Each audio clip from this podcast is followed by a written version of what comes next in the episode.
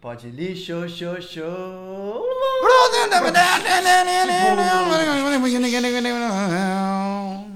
Bom momento, ouvintes do Pode Lixo. Hoje estamos com ele, que não gosta de ser entrevistado, porém, todo dia responde perguntas no Curiosquete dos fãs. Exato. Dá, dê boa noite pro fã de música Vitor Brauer. O fã de, mu- grande fã de música. É só. Tem amigo meu que às vezes dá um jeito de me colocar em entrevista, tipo, tipo Tef. Então eu tenho que dar entrevista. Hoje eu tô sozinho, sem a Paula, eu, Tefo. Vamos conversar com o Vitor Brauer, que canta, toca guitarra, bateria, pilota Interceptor, produz bandas, cruz e cabeceia, toca na Loop de Loop, Show Desgraça e é um uma das pessoas aí por trás da geração perdida de Minas Gerais. É, tô entrevistando ele antes do show da turnê sem sair da Rolling Stone em São Paulo. É, enquanto ele faz um, o famoso Poke de Pobre, se você já segue ele. no É, gente, é. Você, esse aqui é minha minha receita. Se eu fosse pro Masterchef, eu ia fazer a minha última receita seria essa. O que, que, vai, que, que tá indo nesse Poke de Pobre aí? Então, pouco é basicamente qualquer coisa que você, que você tem na geladeira de vegetais que você acha que combina com uma comida havaiana. Sei lá, vamos supor, eu gosto muito, eu, eu como pouca, pouco vegetal na real. Então eu sempre coloco cebola, cenoura e uma fruta bem doce, é muito importante. Que seja, é, geralmente ou é abacaxi ou é manga. No caso hoje é manga, que eu gosto muito de manga. E é isso. Aí você taca, faz o arroz, cozinha o arroz normal. Um amigo meu, um chefe amigo meu, Kurama, lá de Valadares também. É, um abraço aí pro Kurama, me falou para fazer o arroz estilo poke, estilo havaiano, japonês, essas coisas, tacar um vinagre depois, é, açúcar e sal, depois que o arroz está pronto. E aí você pode escolher se você faz a, a cebola roxa ou cebola normal. Se você faz, se dá uma fritada nela com. Você pode colocar carne se você quiser, mas eu tô evitando carne porque todo mundo, parece que todo mundo parou de comer carne. É isso aí, comer carne faz mal pra todo mundo. É. E aí, em Pra você, respeito, inclusive, Vitor em respeito, em respeito ao, ao TEF, hoje eu não, não comprei carne. É isso aí. Não precisa de Poke- comer carne, pô. Não precisa, pô. Deixa as vaquinhas felizes. É... Bom, mas a gente não veio aqui pra... Pra- Esse ainda não é um podcast de gastronomia. Caralho, ia É. ser foda, né? Ser convidado pro podcast. Esse podcast não tem cheiro e não tem gosto. É. É, a gente veio aqui pra falar sobre as coisas que tu fez aí nos últimos nove anos. Vamos colocar assim. É... Queria, queria que tu falasse, tirasse uma dúvida aí, pessoal, minha e também acho que de, do pessoal de casa. É, dá pra fazer música independente do Brasil e no Brasil sem ter grana? Dá. Só que você vai ter um caminho mais longo, né? Igual eu tive. Igual outras pessoas tiveram também. E, a- a- ou você pode ter uma sorte também, pô. O importante é fazer, eu acho. Porque, tipo assim. Tem muita gente que tem pouco dinheiro, mas tá num local que proporciona grandes trocas culturais, que aí já facilita muito. É como se fosse uma. Eu tava conversando isso com o Hugo Noguchi lá da Ventre, né? Da Shawn também. De outras outras bandas. A gente tá falando que, tipo assim. Tem vários caminhos, várias dificuldades no caminho. Entre elas estão, sei lá, classe social, é, gênero, raça, enfim, tudo, né? Você meio que tem que se conhecer e saber dos seus, suas, que o mundo não vai te facilitar, né? Não vai facilitar se você é um cara, vamos supor, uma- um, cara que é, quer dizer, o- o- a pessoa mais desmerecida nesse, nesse meio seria uma mulher pobre, negra, né? Do, de longe de uma grande cidade. Então, tipo assim, vai ser mais difícil pra ela, infelizmente. Mas estamos aí pra mudar isso, porque só porque foi difícil pra para mim ou pra outras pessoas não quer dizer que vai ser difícil pra você. Estamos tentando mudar isso aí. É pra isso que a gente faz música. Quer dizer, a gente faz pra gente porque a gente gosta também, né? Mas assim, é, é muito bom enquanto você faz, enquanto você faz alguma coisa que você gosta, você também ajudar o mundo, né? Pô, é foda. Não precisa de, vamos supor, uma menina de, de governador Valadares não precisa de passar pelas mesmas dificuldades que eu passei, entendeu? Ela pode, o caminho dela pode ser mais fácil porque eu consegui. E é isso. Então é basicamente fazer, mas conhecer que saber que vai ser difícil, pô. Gente, eu tô ralando uma cenoura, porque eu disse que deve ter esse barulho aí. O que, que eu tava falando mesmo? Ah, como é que tu acha que tu ter, ter conseguido conquistar essas coisas aí vai ajudar alguém que tá nessa caminhada aí? O que, que tu faz para tentar. Ah, de várias formas, né? Desde tipo assim, vamos supor. Desde ah, uma pessoa quer fazer um show em BH e me procura. É, até usa, dá de exemplo mesmo, tipo assim, ah, ó, o Vitor fez desse jeito aqui. Então dá pra fazer. Porque, velho, se eu conseguir, basicamente qualquer um consegue. Porque cara pobre do interior de Minas Gerais, porque vamos supor, se o cara é pobre de São Paulo, já é uma outra situação, tá entendendo? Porque o cara tem tem mais cultura na vida dele, sabe? sabe? Até tipo assim, porra, lá em Valadares era foda, bicho, não tinha uma uma banda, um grupo de rap, um qualquer coisa. Não tinha um artista na cidade inteira, entendeu? Até tinha, né? Mas é uns caras que, tipo assim, fica tocando Paulinho Mosca, sei lá, fica tocando covers, né? Basicamente. De... Mas não tinha a concep... Gente do interior não tem a concepção na cabeça que pode dar certo, talvez, quais são os meios. Vamos supor, quando eu era novo, não existia na minha cabeça uma ideia de que eu podia fazer uma banda que ia fazer músicas da banda e que poderia gravar. Não, não existia esse, essa ideia, tá ligado? Hoje em dia tá bem mais fácil. E isso aí já facilita muito. E se você de um grande centro, mesmo. Vamos supor, dar o um exemplo do. do é, vamos supor, um artista igual o Teusitz, que é de Jandira, aqui de São Paulo. Apesar de tudo, ele tem muitas dificuldades. Lógico, o mundo tem muito preconceito com o tipo de música que ele faz, com o tipo de cara que ele é. Ele é um cara negro, da periferia, de São Paulo e tudo mais. Mas apesar de tudo, tá bem mais fácil do que estava antigamente. Entendeu? Então isso é, já dá uma esperança, de certa forma. Então é só. O, velho, o Teusitz é um cara, um, um, compositor incrível, é só ir continuar fazendo, basicamente. E continuar nessa troca aí. Enfim. Eu acho que é. A, o meu exemplo serve para mostrar que qualquer um pode fazer mesmo, pô. Eu canto mal, faço tudo mal, comecei sem nada, sem equipamento. Agora, agora eu tô ouvindo essa cenoura aí sendo ralada forte. É, tá. Encostou. então, aí eu acho que é isso. É... Tem que ralar a cenoura mesmo, velho. Às vezes demora, entendeu? Então acho que é isso. Tipo assim, é, basicamente as músicas, todas as músicas que eu faço e minha trajetória são pra. Acredite em si mesmo, velho. Você consegue é, fazer a música que você quiser, do estilo que você fizer e dá pra fazer, velho. Dá pra dar certo. Só tem que ter paciência, tem que saber que o mundo não vai facilitar se você no meu caso ainda facilitou um pouco porque eu sou branco, etc. É, mas tive outras dificuldades, porque eu sou do interior, porque eu sou pobre e tudo mais, né? E eu não sou extremamente pobre, não. Imagina a galera que é extremamente pobre. Então, é difícil, pô. Não é fácil, não. Mas acredite em si mesmo que você chega lá, pô. Dá pra fazer. Tem muitas maneiras de fazer, sabe? Você tem que descobrir a sua maneira e continuar fazendo. É isso. Mas tu sente alguma diferença, assim, tanto acho que ou de público ou de banda, de tocar na capital e tocar no interior? É, sim, eu acho que é, a gente aqui no Brasil existe uma diferença, tipo assim, vamos supor, qual que é a diferença entre o Brasil e os Estados Unidos? Tipo assim, desse ponto de vista cultural, musical. É, os caras dos Estados Unidos, eles fizeram isso há muito tempo atrás. Então, é, criou-se essas rotas, né? Isso eu não sei exatamente, não, quando eu pesquisei, não. Me falaram isso, né? Então pode ser que eu esteja errado. Se tiver um ouvinte, se tiver um ouvinte aí é, que sabe dessas coisas, talvez pode dizer melhor aí nos comentários. Então, aí é, a gente está fazendo um trabalho de base, como se fosse um governo, né? Uhum. É, para no futuro as pessoas podem, vamos supor, a gente foi em agora, esses dias foi a primeira vez que eu toquei em Feira de Santana. Eu podia ter tocado antes, mas por que, que eu não tinha tocado? Porque eu não tinha o contato para ir lá, as pessoas de lá não conheciam, entendeu? É... A partir do momento que eu vou lá a primeira vez e conheço as pessoas de lá, vamos supor, sua banda quer, quer rodar a terra, eu já falo, ó, essa galera que é de Feira de Santana e tal. Assim que cria essa rede, tá entendendo? Pela internet, velho. A internet ajudou demais. Antigamente tinha que. Diz que a galera fazia tipo assim tinha que ligar, né? Antes, é, tocava na cidade, já ligava pra próxima, falar que tem alguém aí que faz show. É basicamente isso que você tem que fazer, né? Só que a internet dá uma, dá uma ajudada. Dá, dá uma ajudada brutal e ao mesmo tempo. É porque, tipo assim. Tu acha que te ajudou a achar um, achar um público? Sim, eu acho que é exatamente isso. Porque todo mundo quer fazer turnê antes de lançar.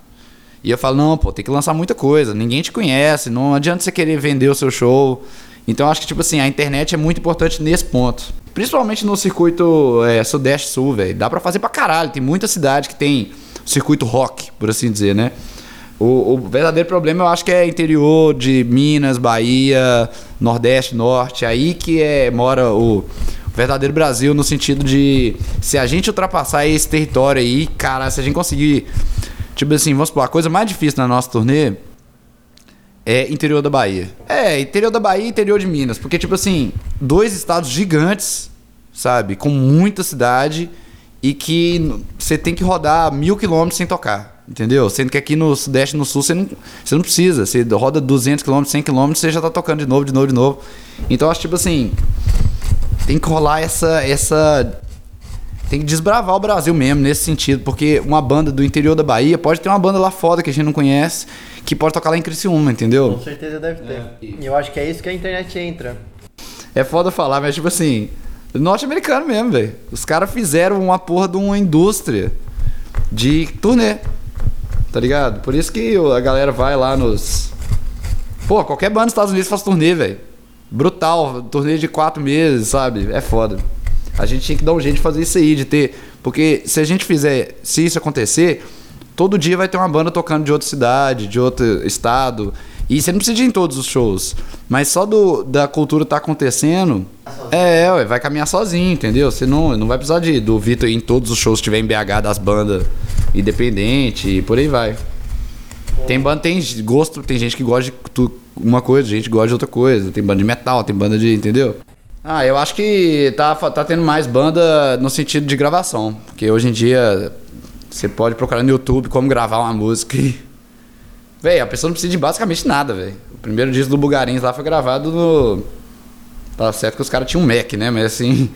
Foi gravar num computador. Se para pensar, dá pra gravar em qualquer computador, com o microfone do computador.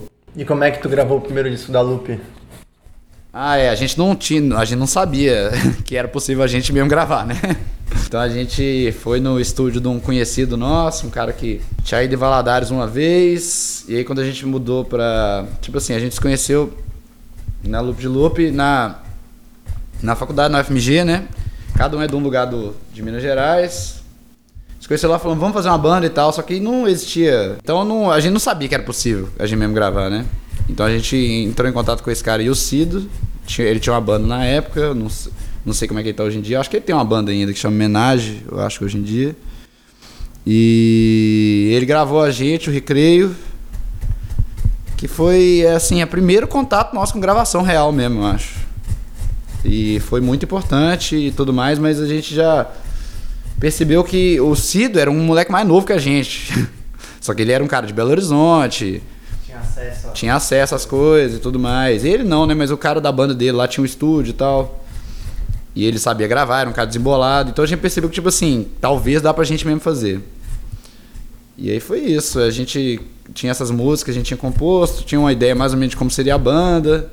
E fez, né? Lá em 2010, 2011. Saiu em 2011, né? O EP Recreio. E o primeiro que vocês gravaram sozinho foi qual e foi como? Foi o Distância. Que foi. É, já, ainda teve o Sal Grosso que a gente gravou com o Cid também. Só que é, o Sal Grosso já tinha o Gustavo na banda, que é o Gustavo é de Valadares também. E ele não entrou na banda no início porque basicamente ele, ele não tinha passado no primeiro ano para a faculdade, ele ficou um, um, ano a mais em Valadares. E aí depois a gente deu um jeito dele entrar na banda. E aí já, já virou uma banda é, que a gente era mais unido e tudo mais. E gravamos Sal Grosso com o Cito também, mas a gente já percebeu que a gente mesmo podia fazer de uma forma mais rápida. Porque é foda, né? É, é, a gente é muito perfeccionista, mas ao mesmo tempo. Não, né? Totalmente não. Então a gente tem uma, uma concepção do que, que a gente quer na música. E às vezes discutir com outra pessoa gravando atrapalha, gasta mais tempo, você tem que sair de casa para ir lá, aí você fica lá e chega lá até o cara ligar o computador e por aí vai. Se a gente fizesse em casa, a gente podia ficar uma semana inteira fazendo, sabe, focando nisso. E aí por aí vai. E aí a gente percebeu que, e por causa desse negócio do esquema da logística, seria melhor a gente gravar a gente mesmo, porque ia ser mais rápido, a gente sabe o que a gente quer. As guitarras tem que ser alta mesmo, tem que ser tudo alto, não vai ter o cara lá falando, pô, mas você vai querer tudo alto mesmo, entendeu? Aí é isso, aí o Distância foi esse disco. Tanto que o Distância é, é, A banda já fica mais pesada, mais assim, caralho, essa banda é, nossa, muito brutal, entendeu? Antes era uma banda legal, mas não era um som tão forte, né? Era uma banda mais. Era uma banda muito boa, né? Mas era uma banda mais tranquila de ouvir. Eu acho que, tipo assim, uma, uma música que mostra é, o nosso conceito de gravação, assim, eu acho que é. É Homem, eu acho. Tipo assim, Homem é uma, um exemplo de música que já, já era o jeito que a gente ia fazer música, de, até hoje, que é o jeito que a gente faz. Tipo assim, gravar a bateria antes, ter um conceito de como vai ser a música, uma ideia de como vai ser a música, mas gravar a bateria antes de ter a música. Tipo assim, só tinha essa ideia de que tipo, que ia ser uma música que ia começar tum, tucu, tucu, pá, tucu, tucu, tum, tucu, tucu, pá. Já E de- Cícero. É, já era o Cícero. E aí é que ela ia aumentar de tempo, ia ficar mais rápido, mais rápido, mais rápido, mais rápido, mais rápido. Até que o tempo, até que uma hora o tempo da música ia dobrar, né? Como se os acordes iam, em vez de ser um compasso, não sei se é compasso o nome, é, ia ser dois compassos, porque a música ia estar tão rápida que ia ter que ser dois compassos. Mas aí a música meio que ia continuar a mesma coisa, só que super rápida. Então já mostra aí como é que. As, a, o volume das guitarras, tudo alto pra caralho, etc. Não é a melhor gravação do mundo, não, mas é uma gravação perfeita pra música, assim, né? Sim. Tem um som muito esquisito e eu não regravaria ela, não, nem a pau. Geração Perdida de Minas Gerais. O que, que é? É um coletivo? É um movimento artístico? É um selo? Eu acho que é, é, é, é um conceito. Tem que ser mineiro pra entrar? Tem que ser mineiro pra entrar. Esse é o tipo assim uma coisa que a gente que a gente estabeleceu desde o início, porque tipo assim, qual, porque, qual que é o problema dos selos que a gente vê, né, no, no geral? O problema que a gente via nos selos, da- de- os selos nascem e morrem porque eles são centralizados num líder, sabe? Tem alguma coisa tem selo do tem gente do Brasil inteiro e as pessoas não se conhecem, sabe? Então é, é todo selo acaba, por causa- muito por causa disso também, sabe? É, ninguém tá ganhando dinheiro, então por isso é, a pessoa ali que é o líder, que é quem reúne as, as bandas e tudo mais, sei lá, o líder do selo, o produtor do selo e tudo mais, Quem puxa, né? é o que puxa. Uma hora o cara chega e fala assim, porra, é foda, né? Tem que fazer alguma coisa da minha vida, porque eu tô fazendo eh, trabalho de graça pra esses filhos da puta. E aí eles não estão fazendo nada por mim. Sim, mas o que, que isso tem a ver com a pessoa ser Então. de Minas Gerais ou não? A gente queria fazer um selo centralizado, que fosse tipo assim, amigos que vão fazer música, que vão se ajudar, entendeu? É, a gente já pensou em colocar gente de fora. Mas é, é- Como é que eu explico? A gente não pode abrir. Se a gente abrir essa porta, não tem como fechar ela mais. Saquei. E a gente tem muito amigo do Brasil inteiro. Então é tipo assim, se a gente centralizar em BH, fazendo as coisas em BH, a gente se ajudar em BH, os próprios artistas ficam mais livres. Eles podem lançar pela geração perdida e por, outro selo, sabe, que vai ajudar eles a rodar por aí. E ao mesmo tempo se mantém aquele grupo de amigos próximos e tudo mais que se ajuda ali na, na parte prática da coisa, né? É, justamente por isso, a gente chama, chamou de movimento, né? Porque a gente queria, a gente quer até hoje, juntar gente de várias de várias várias mídias, não precisa ser música, sabe? Pode ser artista visual. A gente não consegue muito isso não, porque a gente não tá muito preocupado em fazer as nossas coisas, né? Mas é mais ou menos isso, tipo assim, artistas visuais, poetas e tudo mais, escritores. Só que ainda tá difícil porque é, não tem muita tem muito contato essa galera com a gente, né? A geração perdida ainda é um- uma, uma coisa. Começou assim, né? Gente de meio que de fora de BH, fora dos nichos de Belo Horizonte, é, se juntando para criar o próprio nicho, né? Muito por causa disso, ainda tem muita gente de, BH de Belo Horizonte, de outros lugares, que tem um pouco de preconceito, né? Porque, tipo assim, é meio que um paradoxo, né? Ah, porque tem um monte de panelinha, então eu vou criar minha própria panela, entendeu? Você devia... Mas com o tempo a gente tá é, destruindo isso também, né? Dentro da gente. Mas não deixa de ser verdade. Quando não tem uma- um lugar teu, tu tem que criar o teu próprio ecossistema, né? Total. E é um exemplo disso também, pro, vamos supor, quando algumas pessoas de fora chegam e perguntam assim, pô, queria lançar pela geração, mas eu sou de fora. Fala, velho, cria sua própria geração perdida, velho. Velho, quando a gente começou era só eu, Jonathan, Paola e o Marcelo. Tipo assim, só isso, a ideia de que, tipo assim, ah, vamos fazer arte que seja fora das convenções de Belo Horizonte, que é, Belo Horizonte é muito uma coisa, tipo assim, lúdica, clube da esquina, sabe? A gente queria uma coisa mais urgente, mais assim, Para saber mais, ouça algo de podre no reino. É, total. Algo de podre foi a música que meio que começou essa, esse conceito. Porque antes é. Porra, falar mal da cidade, falar, ver as contradições da gente mesmo, coisas existenciais e.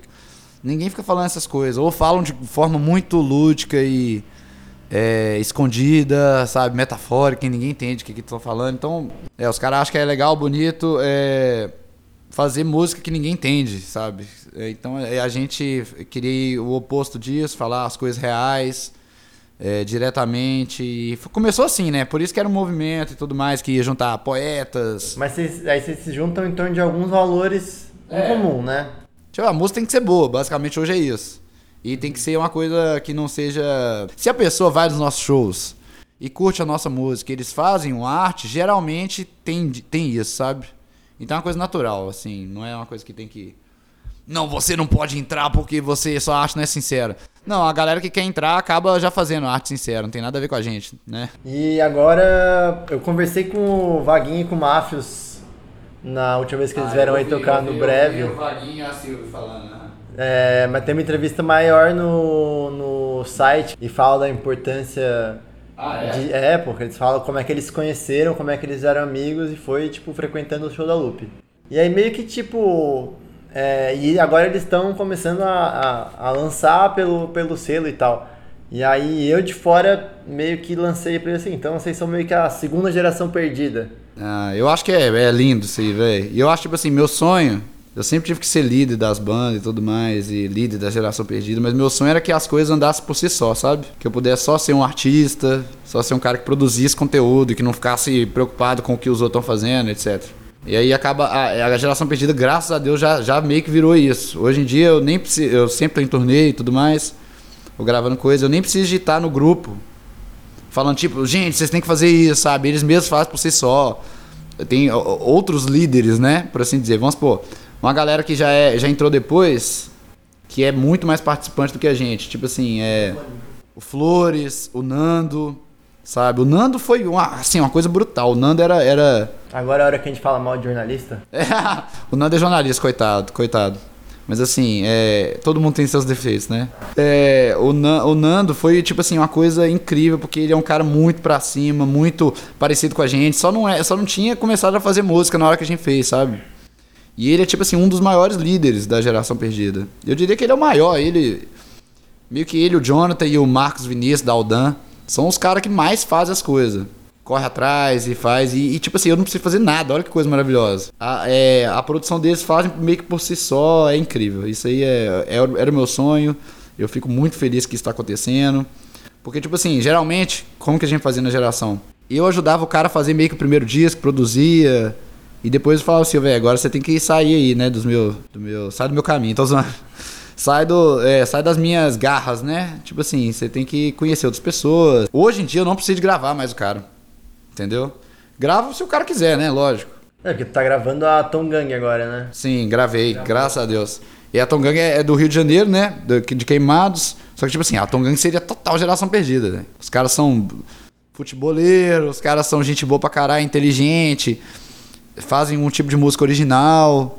Então, tipo assim, seria uma geração perdida total. Eu queria mandar um salve aí pra Tongang. Eu acho que Tongang é a banda mais injustiçada do Brasil. Podia estar tocando a malhação, sabe? Tipo assim, é foda. O nicho é- tem dessas coisas, né? É, enfim, é, grava muita gente, mas também tem que ver o tempo da turnê e tudo mais, enfim.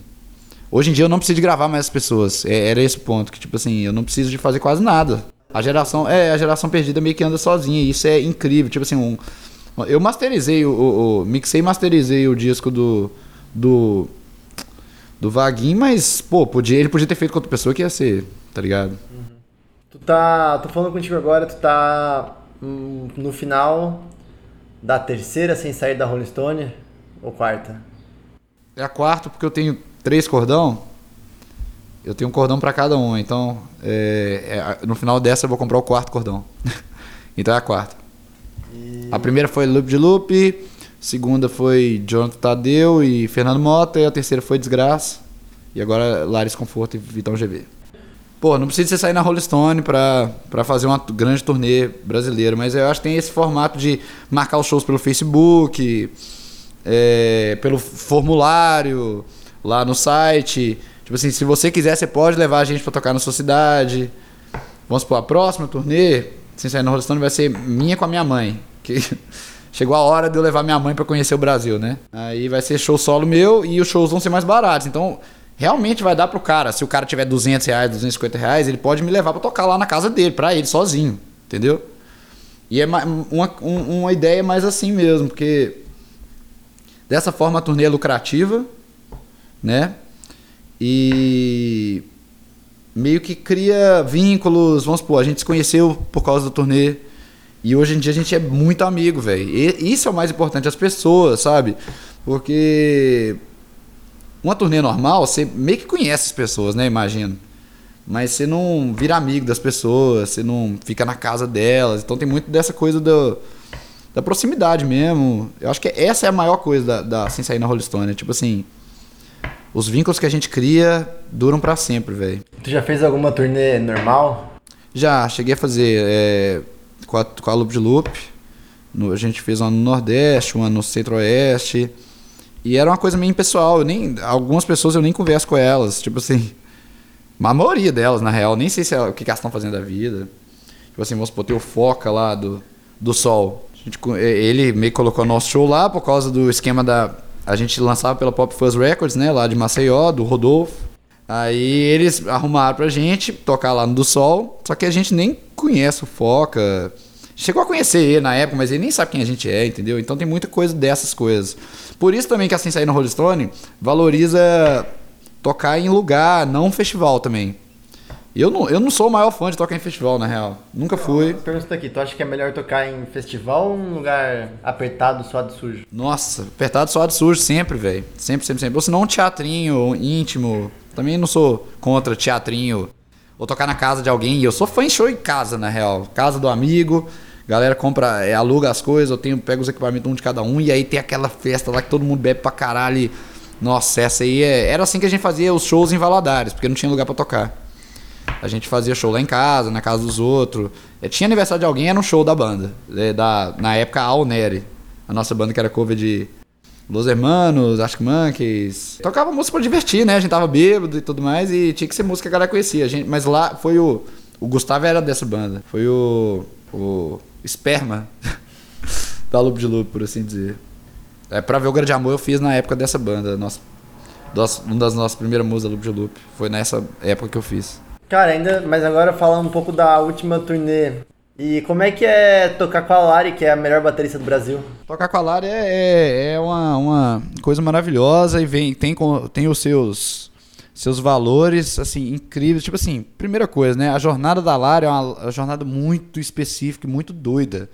Sim, a troca de experiências com ela, eu acho que é. é esse bobear é, é, mais incrível do que tocar com ela, eu diria. Tipo assim, ver o que, que ela passou, como é que é uma, uma menina no Rio de Janeiro.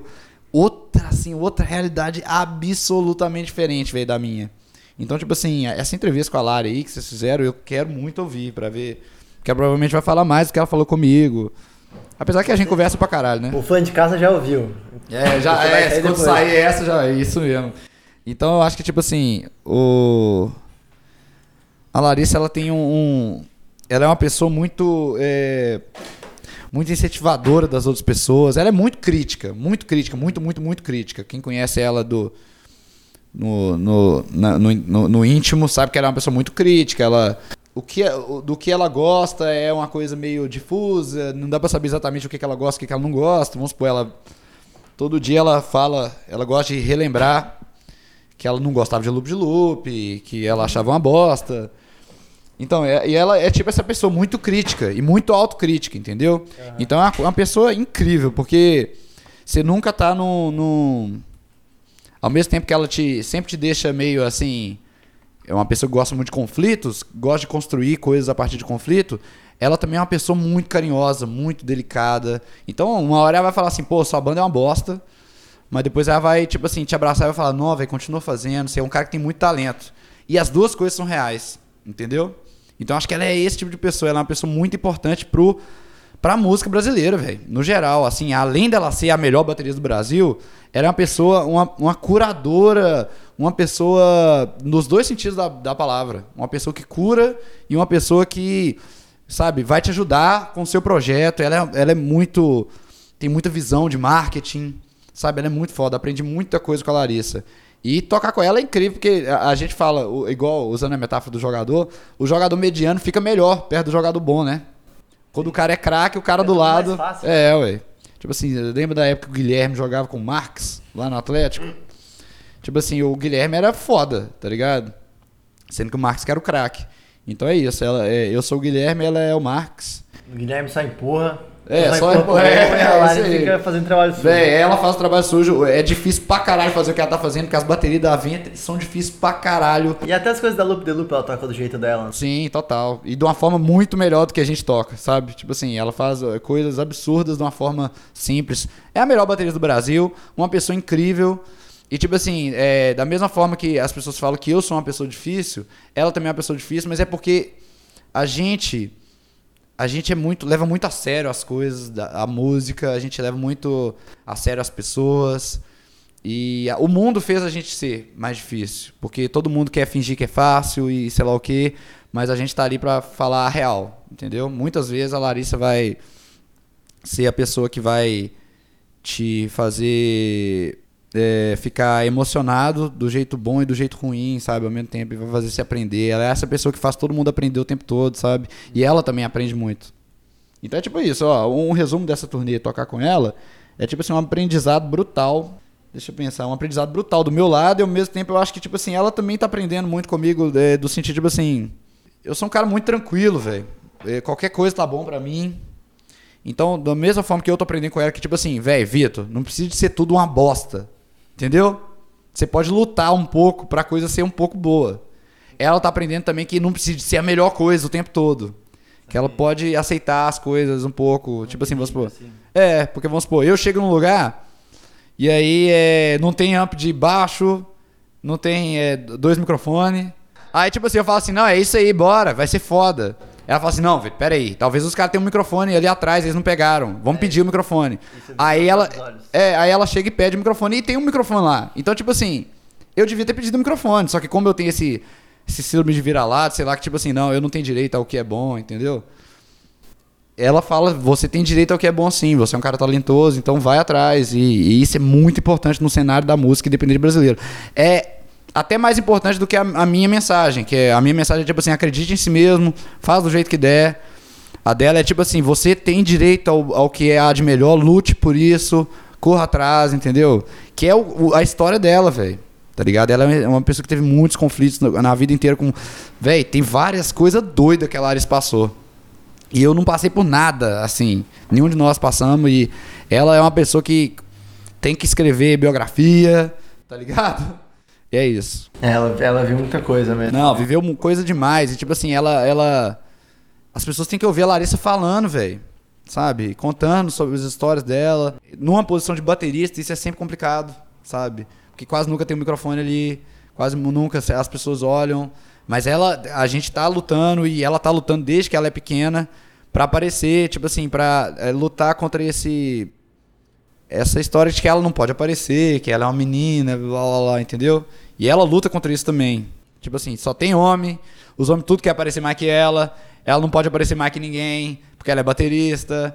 E ela, tipo assim, baterista não costuma ter carreira solo, então é muita questão, velho. É, é- ela escolheu um caminho muito específico pra ela, muito especial, que vai servir de exemplo mu por muitos e muitos, muitos anos pra muitas pessoas, velho.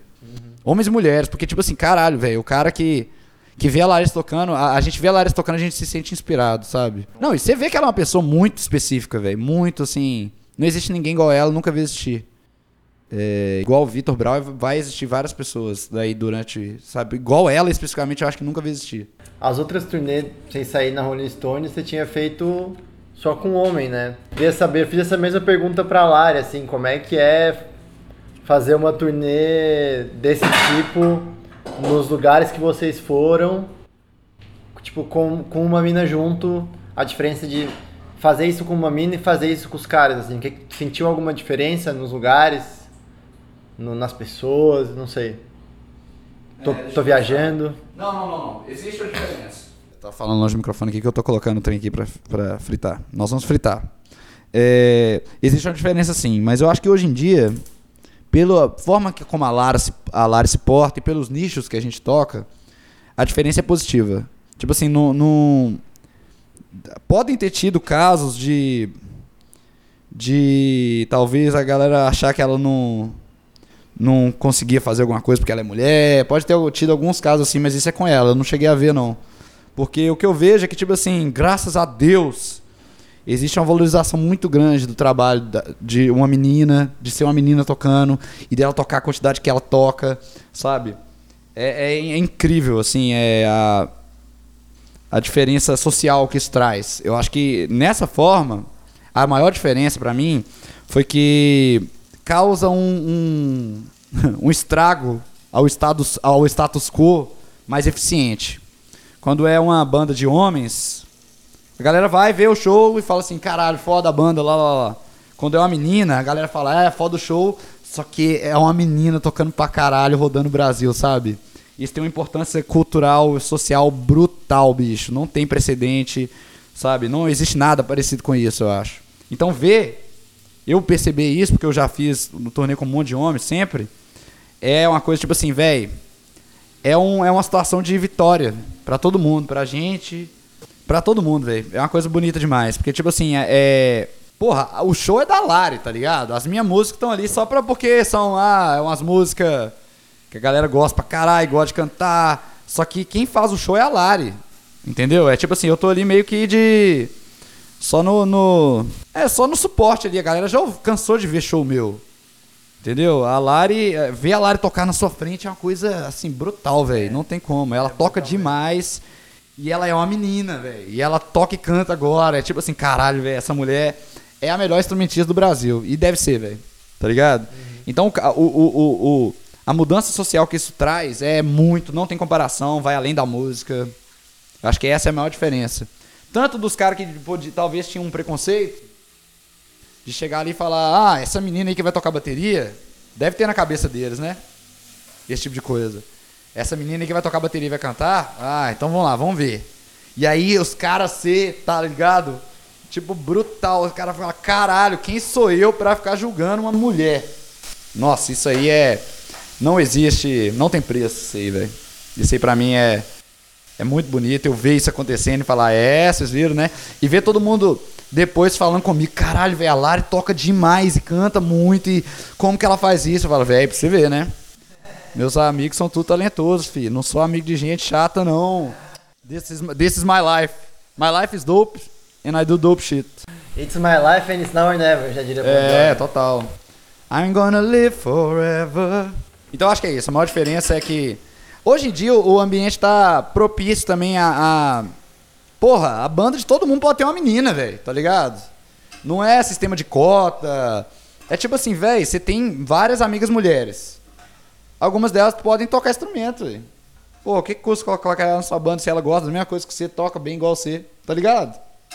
Então, tipo assim, isso tá acontecendo de uma forma mais natural do que a gente imagina.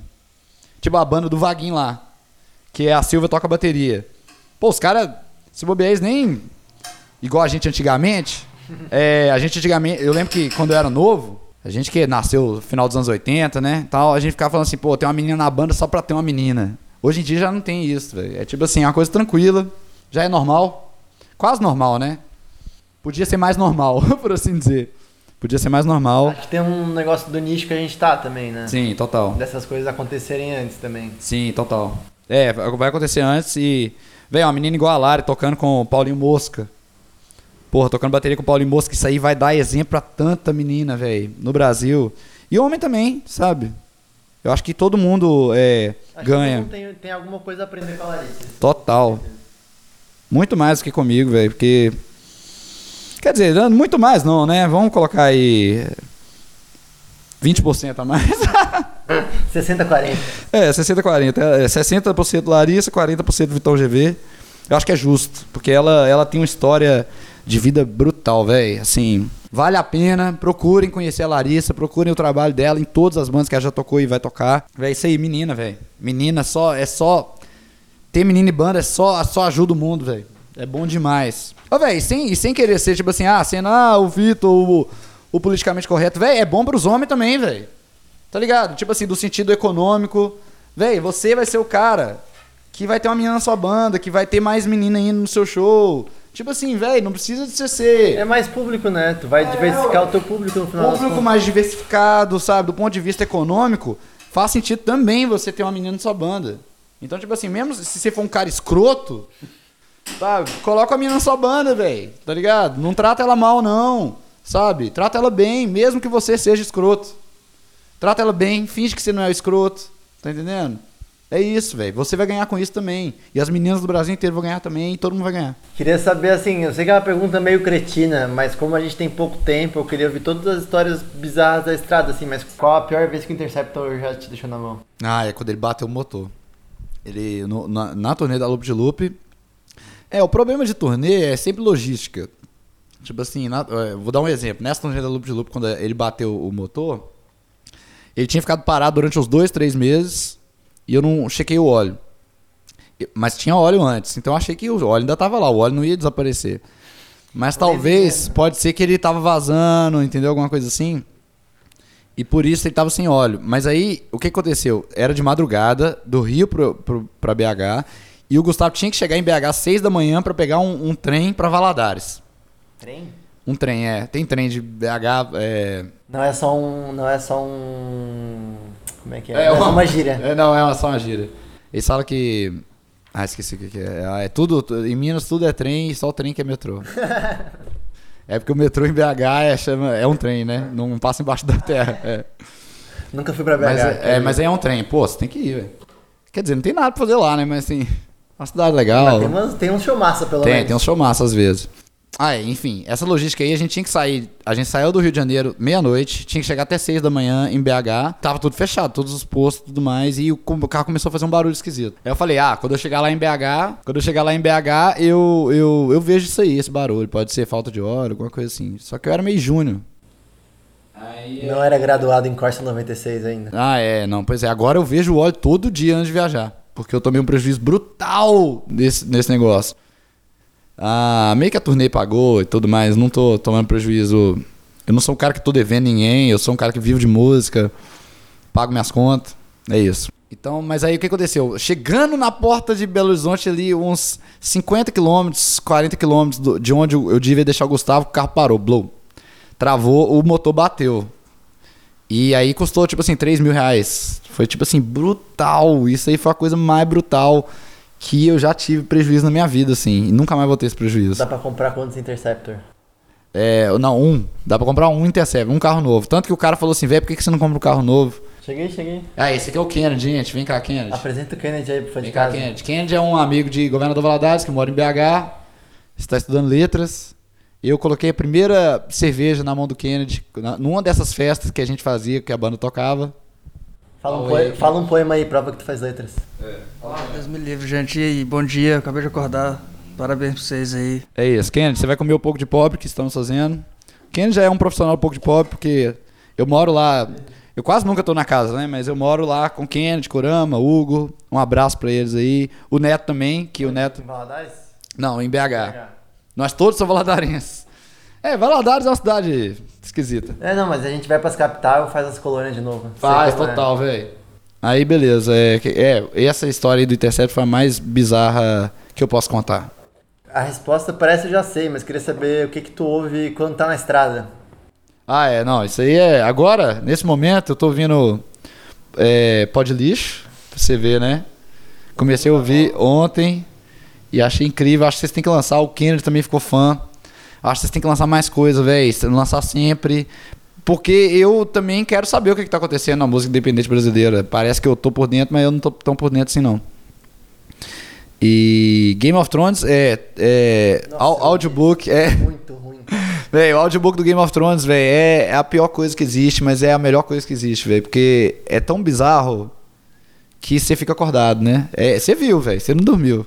Não, mas a gente tava ouvindo o Nerdcast, na verdade. Ai, o Netcast é melhor Cyberpunk. ainda. Podcast é melhor ainda do que audiobook, só que não tem tanto Mas era um negócio bem específico, era tipo um Nerdcast de RPG. de RPG. É, a galera gritando, porra, é, não tem como você dormir. E eu tenho, tenho ouvido Podlist, né? O Game of Thrones. Eu tô ouvindo um podcast de serial killer, não é de serial killer, não, é de assassinato, investigação. Chama Serial. E o Mark Maron lá, que eu comentei com você antes, que eu comecei a ouvir há dois meses. Pra todo mundo que quer fazer podcast, pra todo mundo que quer entrevistar, pra todo mundo que quer fazer música, essa é a mensagem que eu, que eu queria deixar. É tipo assim, continue fazendo, velho. Todas essas pessoas que você conhece, a maioria delas fazem há muitos e muitos e muitos anos. Por isso que elas são famosas, por isso que elas conseguem se bancar, inclusive eu. Eu não conseguia me bancar de música durante muito, muito, muito tempo. Tem uma ideia de a partir de, de qual acontecimento, de que ano que o bagulho virou mesmo?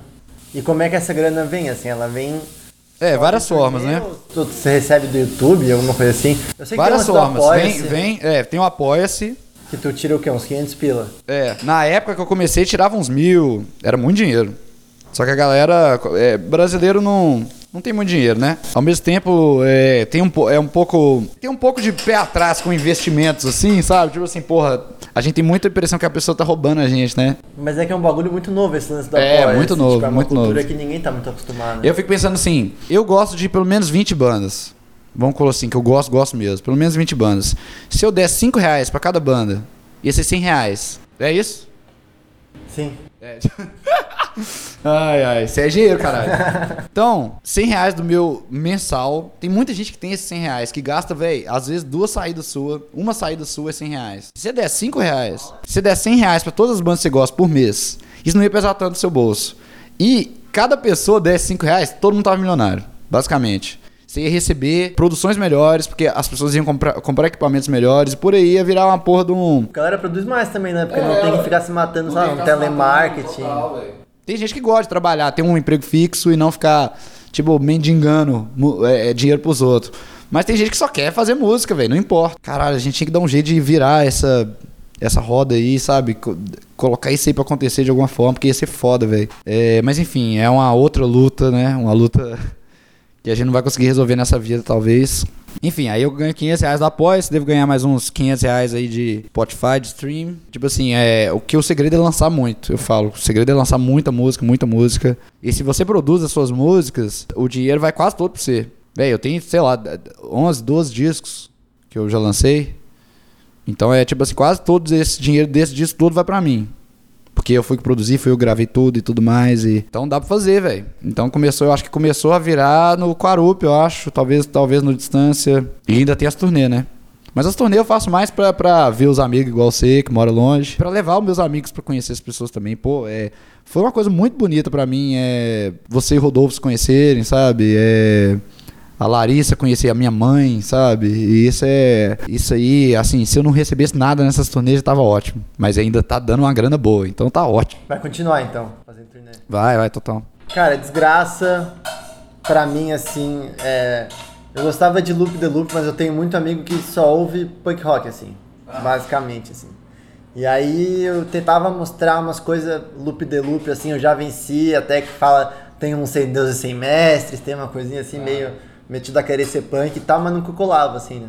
Quando a gente tocou com a Desgraça em Floripa, eles já vieram e falaram, "Ô, conhece uma banda chamada Desgraça? E foi tipo. Voltei a querer fazer música depois que eu conheci a banda do Felipe, o Amandinho e a banda do Rodolfo, que é o Chimbra. E aí deu dois meses, a desgraça surgiu. E assim, na minha cabeça, ninguém. Tipo, não tinha nenhuma conexão entre vocês três até tu lançar Às vezes Morgan no História do Brasil. Como é que é? História do Brasil? E aí eu falei, opa, aí tem coisa. E aí, tipo, deu, deu algumas semanas vocês anunciaram a turnê, assim. Queria saber como é que tu conheceu o Rodolfo e o Filipinho e como é que vocês resolveram fazer uma banda? Véi, ó, seguinte, primeira coisa, Banda Desgraça é a melhor banda, a minha banda que eu mais gosto. Já vou começar dizendo isso aí. Porque, tipo assim, a, a gente, a, a gente da Lobo de Loop e a gente da Shaon, a gente acha as bandas muito boas. Só que a gente sabe que a banda meio que cresceu mais do que a gente queria, talvez. E a banda ficou séria demais. Aí é foda, bicho. Porque aí é um. é um- não tem como a Loop de Loop lançar uma música tipo. Tipo, é, o grave, sabe? Umas músicas divertidas mesmo, que assim. Que fala de putaria, fala de É, droga, que fala de qualquer coisa, que é punk mesmo, sabe? A banda, a Loop de Loop já virou uma banda, tipo assim, incontrolável. Ah, mas tempo que vocês são super amarradinhos no conceito da história, né? A Loop de Loop virou uma banda que tem que ser boa, né? Vamos pôr assim. A Show On mais ainda, porque a Show On é só muito é, super grupo, muitos egos, todo mundo talentoso pra caralho, entendeu? Então a Show On tem que ser boa pra caralho. A Loop de Loop tem que ser boa, tem que fazer músicas que são potentes e tudo mais. E a desgraça, velho, é tipo assim, qualquer coisa, vamos se divertir, fazer todas as músicas que a gente nunca conseguiu fazer nas, outras, nas, outras, nas nossas outras bandas, que são tipo assim, porra, vai ter um CD que vai ser de reggae, sabe? Tipo assim, vamos, vamos fazer e fazer turnê dessas coisas, se divertir e tudo mais. Então é a minha banda que eu mais gosto nesse sentido. Falta isso no Brasil, na minha opinião. Que é tipo assim, uma banda que seja divertida. E que não seja tipo assim, só punk, só não sei o que, sabe? Que seja tipo, você vai no show e você fala, caralho, esse show foi muito bom dessa turnê, porque o show da próxima turnê vai ser completamente diferente. Cara, isso aí é o que a gente quer, entendeu? E aí eu conheci o Rodolfo, o Rodolfo é era da Pop Fuzz, né? Pop Fuzz Records, que lançou a Loop de Loop lá no Sal Grosso. É, eu não sei como é que esse cara sabendo da Loop de Loop. Antes da geração. Existia? Antes da geração. E eles lançaram a gente, a gente virou amigo e tudo mais, levaram a gente pra tocar lá, no Maionese, o festival que eles têm. Eu acho que não chega a chegar aqui, não. Deve chegar aí, ó. Isso. O meu aqui é tipo. Blá, blá, blá. Ô, oh, SM57 é o melhor microfone da história, gente. Tudo da Loop de Loop é gravado nesse microfone. Ainda manda um abraço pro Leco, que é o cara ah, da é? The Diggers que me emprestou esse microfone. Aí, ó. Ô, oh, Leco, um abraço pra você. Ouça The Diggers. The Diggers. The Diggers, os, os coveiros. Então vou só dar uma esquentadinha nesse trem aqui pra gente já mandar ver. Porque o arroz eu acho que tá meio. tá meio frio já. E aí eu, ah, é, já tá meio pretinho, né? Que legal, eu vou tacar o show ainda. Enfim, aí é, conhecemos o Filipinho quando a Loop de Loop foi fazer uma turnê lá. E ele era o nosso contato do show em Recife. Então era tipo assim, foi lá que eu conheci muita gente, velho. Single Parents foi, porra, os caras são meus amigaços, velho. Melhores amigos. Até hoje. Tudo que eu faço aqui em São Paulo, eles têm que estar envolvido. A Loop de Loop agora vai lançar pela Balaclava, entendeu? Um sonho, ter conhecido essa galera nessa época foi perfeito, assim. É, hoje em dia tá mais fácil ainda conhecer as pessoas, graças a Deus. Antigamente você tinha que praticamente viajar lá pra conhecer, né? Conheci o Filipinho.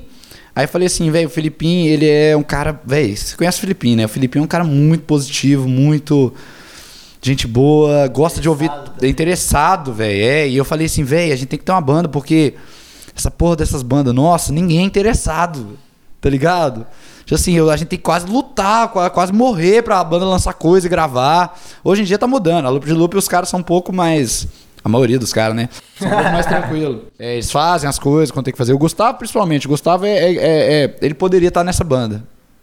Ele é um cara interessado e vai fazer e tudo mais. Se não estivesse na Austrália, é isso? Se não estivesse na Austrália, confio lá. Aí, e também o Gustavo, ele é um cara... Ele é um cara mais da canção e tudo mais. Ele é um cara, porra, eu acho que ele gosta pra caralho de desgraça. Só que ele é um cara que ali ele talvez ele não se sentiria à vontade. Ele é um cara muito assim muito coração, amigo. Clube é... da esquina.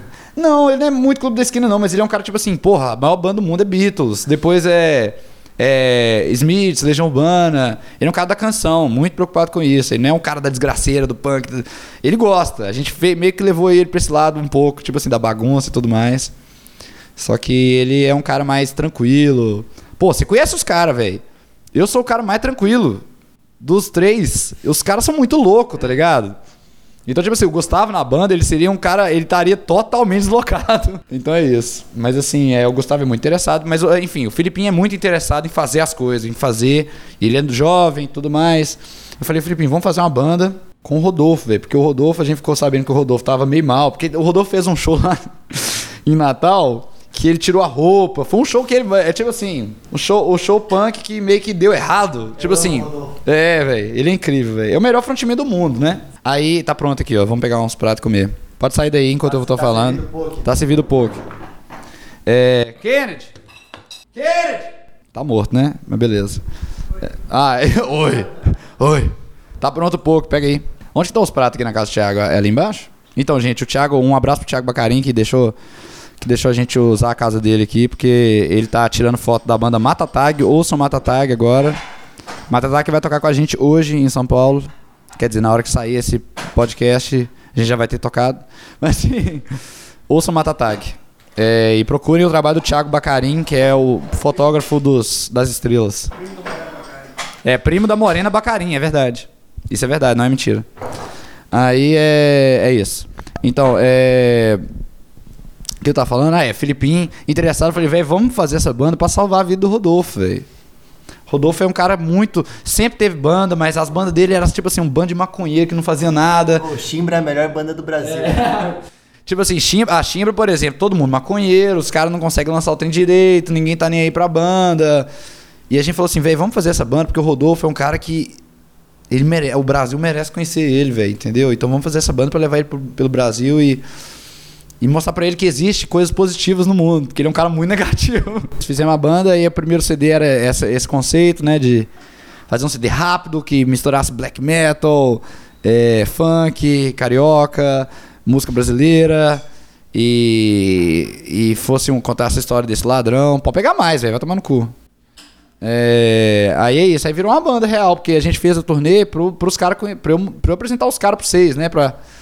Gente, essas, essas pessoas aqui são maravilhosas, conheçam elas. E aí virou uma banda séria, a gente vai lançar agora um CD por ano, fazer uma turnê por ano, se Deus quiser. Encontrei com eles agora na turnê lá com a Lari, tenho saudade deles demais. Desgraça, melhor banda do mundo. A banda sem limites, realmente. Mas quem é que escreve as músicas? Ah, é, a gente lá, tudo junto, misturado. Chega lá e eu falo assim, ah, eu tô pensando numa banda que tem esse ritmo aqui.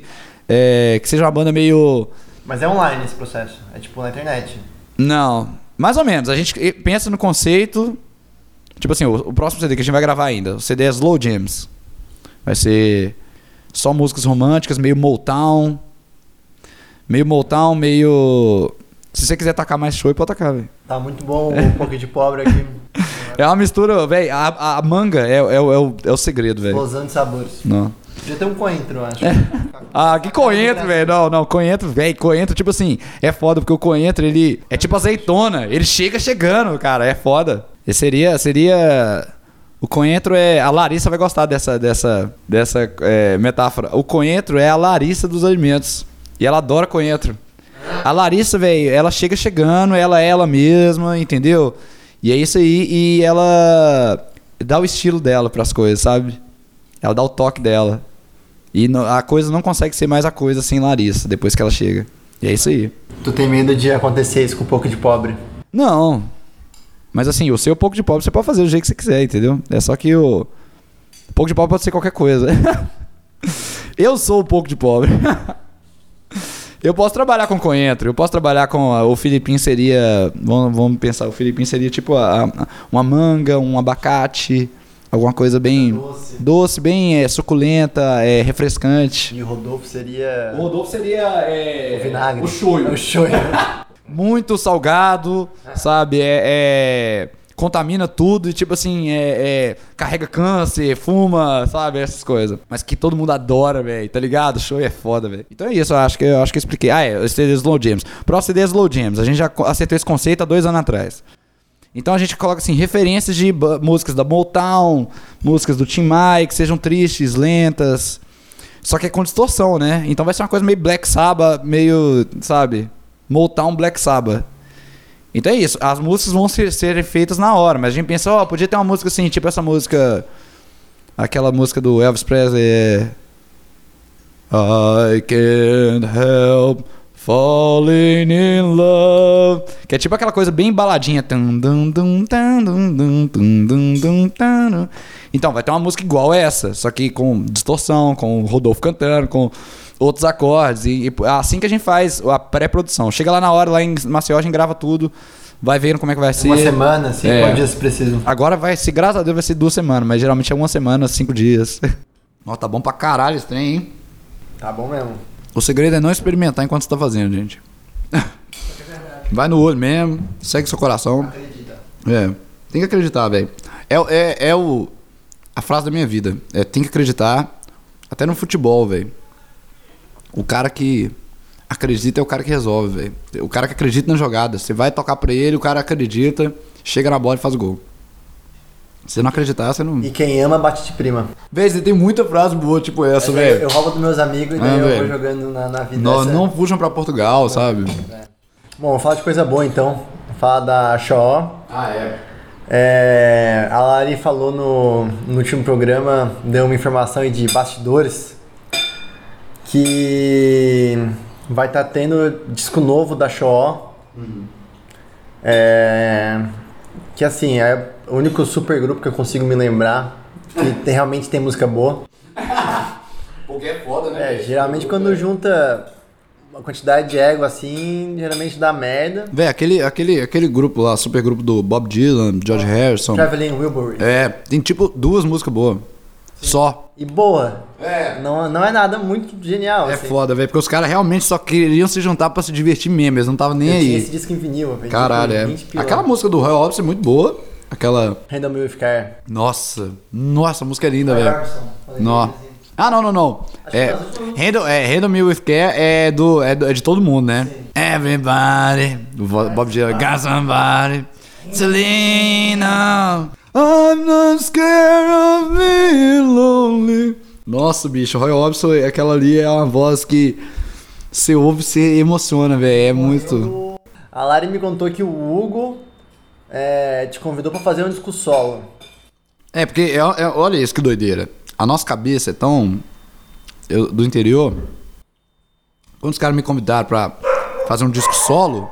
Então, é, na minha concepção do interior, que não conhece porra de nenhuma de nada, quando o Hugo me chamou, eu pensei assim, porra, vamos fazer uma banda e tal. Porque é uma coisa do Rio de Janeiro e de, da indústria em geral, do artista solo, fazer um CD com uma banda, né? Com e lançar, tipo assim, Vitor Brauer. É, Vitor Brauer, aí quem tocou com ele nesse show? Tipo assim, a Elza Soares tem isso, sabe? Só que na minha cabeça isso não existia. Na minha cabeça isso não existia. Então eu pensei assim, pô, vamos fazer uma banda e tudo mais. Hoje em dia eu penso, tipo assim, caralho, eu podia ter usado isso aí de oportunidade, né? Mas eu sou, é, eu sou tão besta, tão go gostando dos meus amigos, que eu falo assim, não, não, vamos todo mundo junto. Mas Sabe? você arrepende? de- Não, não me arrependo, não. Eu só penso, tipo assim, no futuro eu posso talvez fazer isso, entendeu? Eu tava aqui, nossa, achei muito bonito que o Vitor abriu mão de lançar o Vitor Solo Project. Pra- É, mas é bem, mas é, mas é um pouco bonito, sim. Eu pensei nisso também. Mas ao mesmo tempo eu pensei, tipo assim, pô, que graça que tem, velho, tá ligado? Fazer sozinho não tem graça, não, velho. Pensar assim também, os caras, é, qual que é a minha forma de obrigar as pessoas a serem vinculadas comigo até morrer? mas é tipo isso, agora essa banda vai existir pra sempre, até ela. Ela nunca vai acabar. Cada um tem as suas bandas, mas ela eventualmente vai juntar e fazer mais um disco.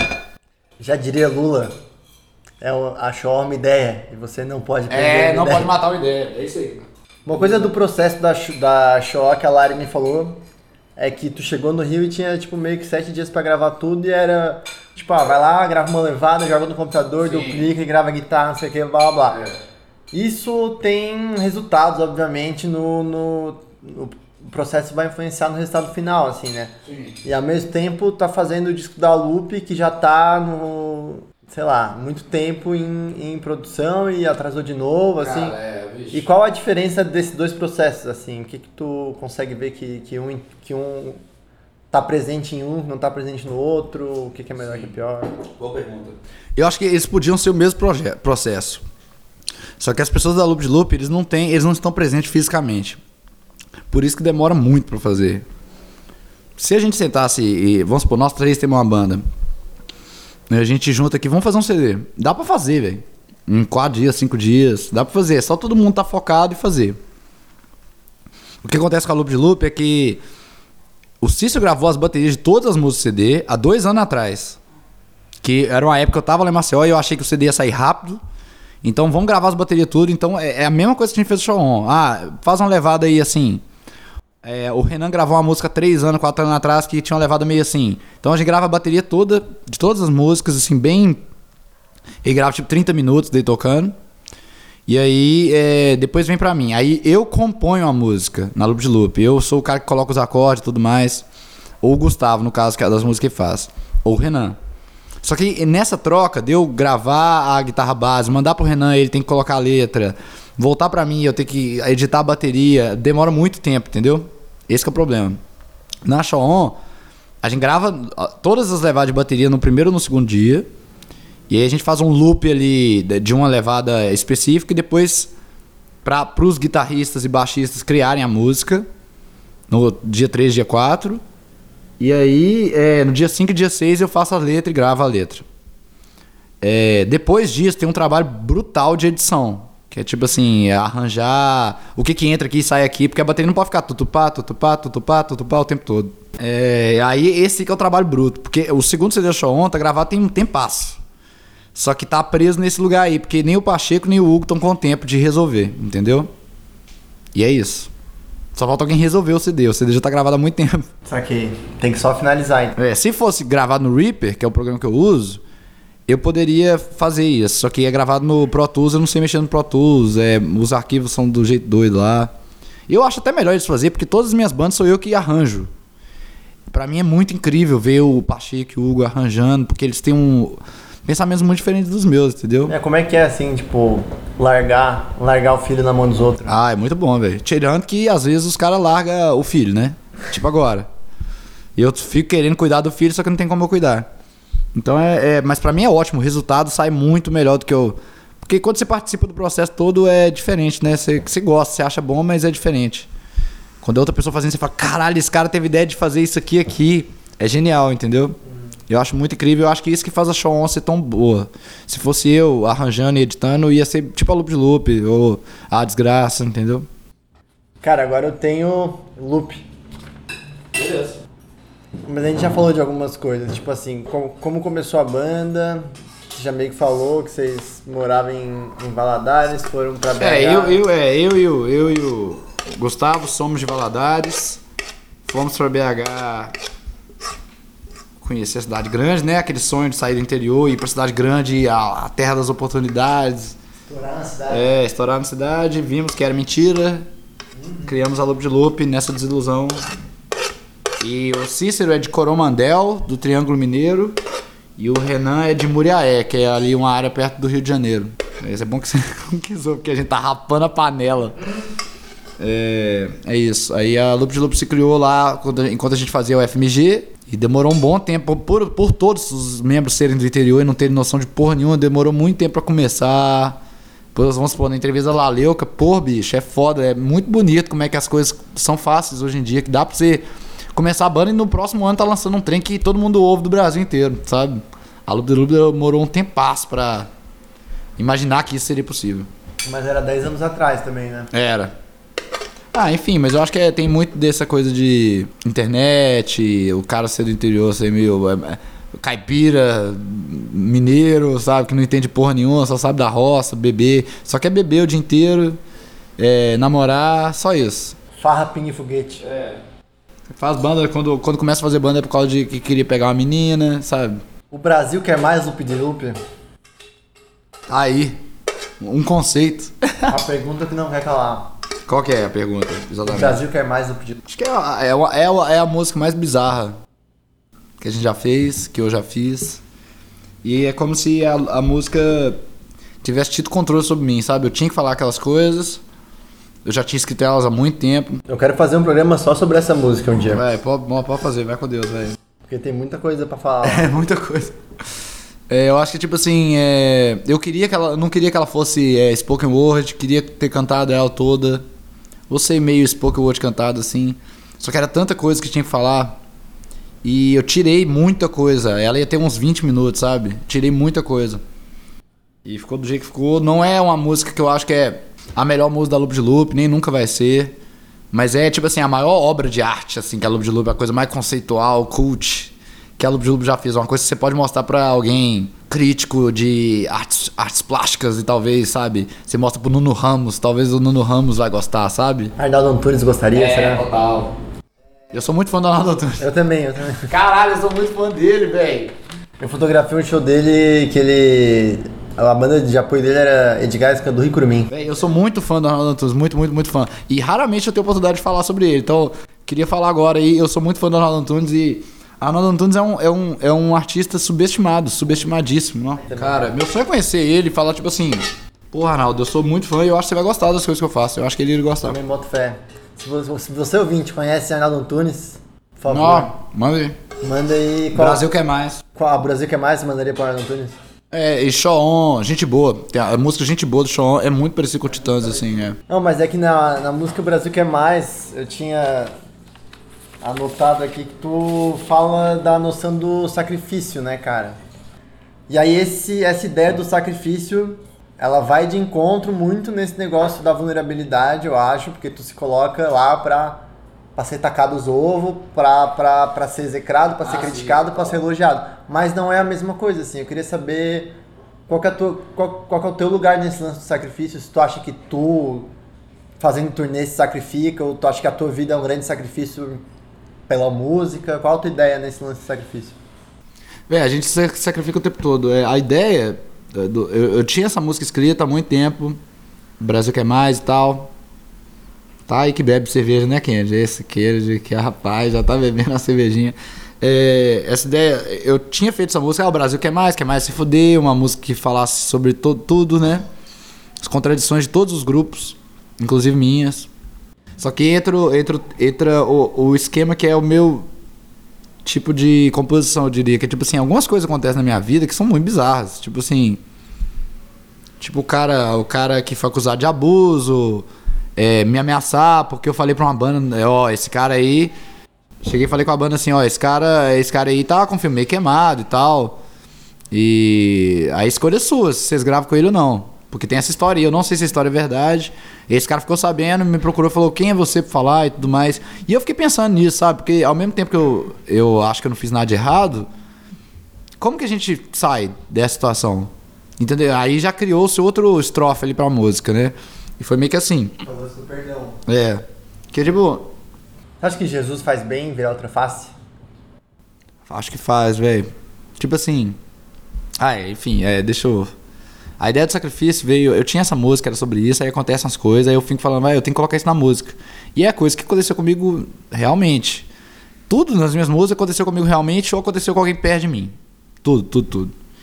Ou é tipo assim, uma, uma, uma versão minha de um, um sonho que eu tive, alguma coisa assim. É, todos os personagens, sabe? Tipo assim, até o ladrão, ele é, é eu de alguma forma, entendeu? O ladrão da desgraça. É, da desgraça. Ou se não é amigo meu, coisas que aconteceram com amigos meus, entendeu? Aí essa ideia do sacrifício veio de um vídeo, velho. Eu assisto muito vídeo de teoria de jogo. Eu jogo videogame e tal, né? Jogo de computador. E eu acho que é uma. é, eu sou muito viciado em, informação, é, conteúdo. Conteúdo de forma geral. Tipo assim, vídeo de, do cara falando sobre quadrinho. Vídeo do cara falando sobre qualquer outra coisa. Sou muito viciado. Aí nesse vídeo, o cara falava que como que o jogo, certos jogos, ensinam as pessoas a ter mais empatia. Aí dá um exemplo de tipo assim, como que jogando Mario, você não não é um jogo pra te criar empatia. Você é, é você ali contra o mundo, não tem multiplayer, não tem nada. Ele dando um exemplo desse jogo que no final do jogo você joga o jogo tipo assim, umas 40 horas, 50 horas de jogo. O jogo é grande pra caralho. Você se emociona, faz todo tipo de coisa. No final do jogo, eles falam assim: tem lá um chefe final. E aí é impossível de você matar o chefe final. Aí aparece um trem tipo assim: você, você está tendo dificuldade, você quer ajuda? Aí é. Aí você fala assim: quero ou não quero. Aí o, aparece. Aí aparecem umas outras pessoas online, tipo assim, que é, vão te ajudar. E as pessoas vão morrendo. O personagem deles vai morrendo durante o- esse último chefe. E aí você fala, caralho, o cara. Tem os nomes das pessoas lá, tipo assim, Tefo, Kennedy, Thiago. Vai lá, é, tô lá lutando contra o chefe final, aparece lá, Tefo quer te ajudar, Kennedy quer te ajudar, Thiago quer te ajudar. Aí vocês estão lá me ajudando, só que vocês morrem pra esse chefe final. Beleza, né? Você fala, ah, o cara morreu e tudo mais. Quando você mata o chefe final, ele fala assim: olha, você tem duas escolhas agora. Você pode abrir mão dos seus, do seu save file, de toda a sua jornada que você teve até aqui, e virar uma dessas navinhas que vai ajudar outra pessoa. Essa pessoa não vai saber quem você é, é uma pessoa de qualquer lugar do planeta. E enquanto você tá jogando contra esse chefe, aparecem as mensagens, tipo assim, você consegue, vai lá. E as pessoas que cederam é, o save file deles de 50 horas pra você matar o chefe. Tipo assim, pô, você pode guardar o save file pra você e voltar e jogar o jogo de novo com o seu save file e tudo mais. Mas essas pessoas abrem. Depois desse sacrifício dessas pessoas por você, você se sente genuinamente com vontade de se sacrificar por outras pessoas também. Porque você sabe quanto que é difícil, você quer mandar uma mensagem de apoio. E, que é bom ajudar os outros. é, ué. E você se sente melhor. Entendeu? É que tem uma coisa que a Lari falou do. Ela falou do do it yourself. Mas que agora, tipo assim, o que ela falou que ela sentiu é que o que vocês estão fazendo não é o do it yourself, é o do it together. É, é total, velho. Eu acho que é tipo assim, quando a partir do momento que você começa a se sacrificar pelos outros, por bens maiores, por coisas além de você, você se sente melhor consigo mesmo e você aprende, você vira uma pessoa melhor. Tipo assim, você, você aprende alguma coisa sobre o mundo mesmo. Tipo assim, por causa desse vídeo, eu consegui fechar a música. Falar assim, velho, esse é o caminho mesmo. Porque ele fala, tipo assim, às vezes nos jogos, tem um mendigo no jogo lá. Sei lá, no Skyrim, algum jogo de RPG, tem lá um mendigo. Aí você dá 5 cinco gold pra ele, sei lá, alguma moeda do jogo pra ele. Você se sente bem, porque você deu 5 gold. E o jogo te dá lá um pontinho extra, que você, ah, você é bondoso e tudo mais. Só que você. O, o que. Você não tá sacrificando alguma coisa real, tá ligado?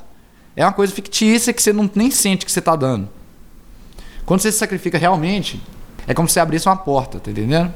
E aí é todo o conceito, minha teoria de vida, assim, tudo gira ao, retorno, é, ao redor disso. Que eu aprendi tudo com meus amigos também. Vamos supor, o Hugo, há alguns anos atrás, o Hugo da Ventre, ele falou assim, velho, é, ter banda é um gesto de gentileza, velho.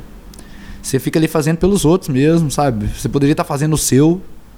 Só que não, você está fazendo pelos outros também. Você está fazendo o seu também, mas você faz muito pelos outros. Muito, muito, muito. E é meio que isso, velho. E a, a, música independente e a política tem muito a ver com isso, sabe? Eu acho. A gente tem que. que gira em torno tudo de volta disso. Tipo assim, é. O sacrifício de uma mãe, o sacrifício de uma política assassinada, sabe? O sacrifício do cara. É, é, é, eu, do, eu não cheguei a falar isso na música, não, mas é assim, um exemplo. Se aparecesse uma história de que eu abusei de uma menina ou alguma coisa assim, coisa que eu nunca fiz mas se vamos supor, se vamos supor, isso eu não, não acredito que isso acontece não, mas vamos supor que a menina inventa isso. Eu estaria disposto a me sacrificar, falar, gente, eu não fiz isso, mas eu entendo que o backlash que isso vai dar, tá entendendo? Eu me sacrifico, não tem problema, por um bem maior, tá entendendo? Porque eu sei que o backlash que eu vou sentir é um mínimo de coisa comparado ao bem maior das coisas. Então é tipo assim, velho, se você for escroto com a menina, aceita, velho tá ligado? Aceita o backlash, aceita o que você vai, a sua vida vai ser muito difícil durante algum tempo, porque espalharam que você abusou da menina, mas se abusou dela ou não, véi, isso é o jeito que o mundo funciona. Você vai se sacrificar por um bem maior, tá entendendo? E tem que se sacrificar mesmo. Ser cobrado pelos próprios erros. É, pelos próprios erros e, e, e se aplaudir sozinho pelos próprios acertos. Essa é a vida, velho, sabe? Tipo assim, é muito triste, mas é o jeito que a vida é. E você vai se sentir melhor se você fizer isso, sabe? Se você ficar lutando contra, contra o, o, o contra o. o se você ficar lutando para não se sacrificar, você vai, você vai ser uma pessoa que vai se sentir pior, provavelmente, entendeu? Então eu acho que é isso, é assim que a gente paga de volta tudo que todo mundo já se sacrificou pra gente. É esse da letra, né? Eu falo tudo lá. É... A gente tem que abrir mão das coisas mesmo, sabe? Porque tá certo que você não precisa de ficar, ah, o cara é escroto comigo, você, ah, eu vou ficar me sacrificando pra ele ser escroto. Não, você tem que sacrificar por, por quem precisa, tá entendendo? É isso que é o ponto. Que é o ponto do jogo lá também, é uma coisa tão simples. Pô, você vai abrir mão de um jogo que você teve 60 horas da sua vida, mas você vai ajudar uma outra pessoa, velho, que não sabe quem você é, nunca vai saber quem você é, mas você vai ajudar ele, tá entendendo? E essa pessoa vai ajudar outra pessoa e por aí vai. E é uma coisa muito bonita que cria no mundo isso, sabe? Tipo assim, ah, deu. Vamos supor, a gente fez um show com um cara esses dias e o cara tinha tido um, um prejuízo muito grande no show anterior. Eu falei, não, não pode ficar com mais dinheiro. Pode ficar com mais dinheiro que a gente, porque a gente tá com dinheiro a mais. Um sacrifício bobo e simples, sabe? De dinheiro. Mas é, é são esse tipo de coisa que ajuda o mundo a andar para frente, velho. Ficar melhor, todo mundo. Se todo mundo começar a fazer o bem, é isso aí. É isso. E, é, eu não sei porque que as pessoas ficam tão putas com. Ficaram tão putas com essa música, sendo que é tipo assim, velho, uma tentativa de um cara de tentar fazer o mundo um lugar melhor e toda tentativa é válida, sabe? Mas é que tu toca em, vai tocando em várias feridas, né? Ah, é total. Ao longo da música. É porque é foda. Tipo assim, esse, os, as contradições têm de serem apontadas sem juízo de valor, né, por assim dizer. E a gente tem que aprender a viver com elas, né? Total, total. Tipo assim, não tem. No, na própria música eu aponto que eu sou um cara contraditório também. A música é toda contraditória. É, não tem problema você ser contraditório. O problema é você achar que todo mundo tem que ser perfeito. E que você é perfeito, tá entendendo? Tipo assim, vamos supor, o cara lá, a história do cara que bateu na mulher e foi preso. Como que a gente lida com isso? Sendo que a gente é uma galera dos direitos humanos, que acredita na que as pessoas têm merecem uma segunda chance, só que a gente não dá a segunda chance. É, o sistema não dá uma segunda chance. Então é, é, um, é um, uma sinuca de bico. Eu sei que é. E ninguém sabe como lidar com é, isso. Né? Tem que lidar com a sociedade. Véi, como é que você é, lida com um cara que estuprou uma mulher, velho? Tá ligado? E, e, aí o cara sai da cadeia depois. A justiça dos homens, a justiça de Deus, como é que a gente. Sabe, é foda, é realmente complicado. E a gente tem que pensar nessas coisas, para cada um ter a sua opinião, de como agir e tudo mais. E se uma pessoa não concorda com você com uma coisa específica e fala assim: não, não, não, pra mim estuprador tem que morrer. Você fala assim, velho, beleza, mas eu não acredito nisso. Não quer dizer que a gente tem que ser inimigo, não quer dizer, tá ligado? É, que volta nessa questão dos, dos do, da eleição agora, que eu falar, né? Vem mais uma Copa, vem mais uma eleição. A gente não precisa ser inimigo de quem é Bolsonaro, não. De quem é. Eu diria até mais. A gente não, não, não precisa de ser inimigo, de querer matar um cara neonazista. Tá entendendo? Só que ao mesmo tempo você não precisa ser amigo dele, você não precisa ser, sabe? Você tem que tentar mudar. Como que ser melhor o mundo? Dando soco em nazista. É, dando soco em nazista, sabe? Talvez é, tá entendendo? Mas talvez é fazer o nazista entender, velho. Tá entendendo? Talvez é com um soco que você vai fazer ele entender, claro. E talvez você vai ser preso depois. E esse seja o seu sacrifício. Tá entendendo? Por um bem maior, você deu um soco no nazista e você foi preso depois, porque você deu um soco numa pessoa. Só que foi por um bem maior na sua cabeça, entendeu? E tipo, cada um vai ter o bem maior da cabeça dele. O, a, o segredo é refletir sobre isso. O, o, encontrar o seu jeito de ajudar o, o mundo. Tipo assim, aquele. Não tem como comparar, né? Mas o seu tio, que não é neo, neonazista, que vota no Bolsonaro, ele não é a mesma pessoa do neonazista. Entendeu? Então, tipo assim, você tem que tratar as pessoas de formas diferentes. Também, entendeu? E por aí vai, cada um tem a sua história. É muito, é muito uma sinuca de bico mesmo, velho. Não tem como é dizer o que é certo e o que é errado, sabe? Eu acho que é isso, é esse que é o ponto. Se você dá um soco no neonazista, não tem como eu falar que você tá errado. Tá entendendo? É, é, talvez esteja errado do ponto de vista é, cívico, né? Do ponto de vista da lei e tudo mais, mas a lei, velho, não. Sabe? É na música eu falo também. Como é que você confia? Como é que você fala que linchamento é errado, sendo que o cara que. O cara condenado a 181 anos por 37 estupros cumpre prisão domiciliar. Como é que você confia na lei? Então é, é, uma, é muito complicado mesmo. Entendeu? E eu acho que cada um tem que tirar de cada caso, as suas próprias convicções, é isso. A, mesma forma, tipo assim, a menina que acusa a outra menina que não é feminista o suficiente, essa coisa, sabe? Tipo assim, porra, é foda, velho. Não tem como você. Você não sabe o que a pessoa passou, sabe? O máximo que a gente pode fazer é tentar ter empatia, velho, sabe? Tentar é, convencer a pessoa, tentar conversar. E isso é muito difícil, sabe? Muito difícil. Como é que você vai conversar com um neonazista? Falando, velho, negros são iguais brancos. São iguais, a mesma coisa. E até fazer o cara entender, muita gente perde a paciência, entendeu? É foda. É, esse é um sacrifício, entendeu? Eu cheguei nessa conclusão sozinho, não sozinho, obviamente, assim, né? Mas, mas eu vi que, que tu também, acho que tu já fez essa distinção, assim. Existe uma diferença brutal entre ambição e ganância. Mas muitas vezes as pessoas colocam no mesmo saco, assim. Sim. Eu te acho um cara extremamente ambicioso em tudo que tu faz, mas ao mesmo tempo. Eu te acho um cara que joga pelos outros assim sempre. É. Voltando à analogia do futebol, o segundo, é. o segundo volante que faz a ligação defesa e ataque. E eu jogava de volante. De volante lateral direito. Qual a diferença que tu vê nisso, assim? É, eu acho que se as pessoas forem menos gananciosas, velho, todo mundo ganha, sabe? Não precisa ser você pode ser ambicioso, você pode ser pretencioso, você pode. A, as pessoas são muito moralistas, têm muito medo dessas palavras e todo mundo tem que ser humilde e não sei o quê. Só que humildade não quer dizer que você. A falta de humildade ou a, a ambição ou a pretensão não quer dizer que você é uma pessoa, sabe, gananciosa, que você é uma pessoa suja, que você é uma pessoa baixa. Acho que tem que trabalhar por fazer o melhor que você pode sempre. E a ambição ajuda muito, sabe? Tipo assim, acreditar que você pode lançar um disco de duas horas, sabe? É, acreditar que você pode fazer uma banda que, que vai tocar de tudo, sabe? Que não seja preso a conceitos. Isso é muita ambição e muito bom, muito positivo, porque ajuda o mundo a andar para frente mesmo, velho. Se a Loop de Loop não fosse ambicioso, não fosse ambicioso lá atrás, talvez muita banda não teria sido feita, sabe? Ou teria sido feita de outra forma. Tem que acreditar em si mesmo, velho. Esse negócio tem que acreditar, velho. E, e dá. É, se eu fosse só eu desde o início lá, eu ia ser um desses caras. Tipo, é. que não parece que não tem amigo, parece que trabalha só por si mesmo, Grava sabe? tudo sozinho. É, grava tudo sozinho, faz tudo sozinho. Tem certas pessoas que são assim e a galera gosta disso, só que pra mim é tipo assim, véi, tem muitas pessoas É tão mais legal com mais gente. é, e tem muitas pessoas muito talentosas. Pra que, que eu vou focar em mim o tempo todo? E Por que, que eu sou tão especial? Eu É. fico pensando que essa galera não faz essa pergunta. eu acho que todo mundo é muito especial. Tipo assim, eu sou muito especial. Mas tem muita gente muito especial que talvez não tenha a. a... Véi, a sem sair na Rolling Stone é isso, velho. Tá ligado? Tipo assim, eu com outras pessoas que. Vamos supor, a Larissa é muito mais famosa que eu, mas a Larissa nunca ia pegar um carro e rodar.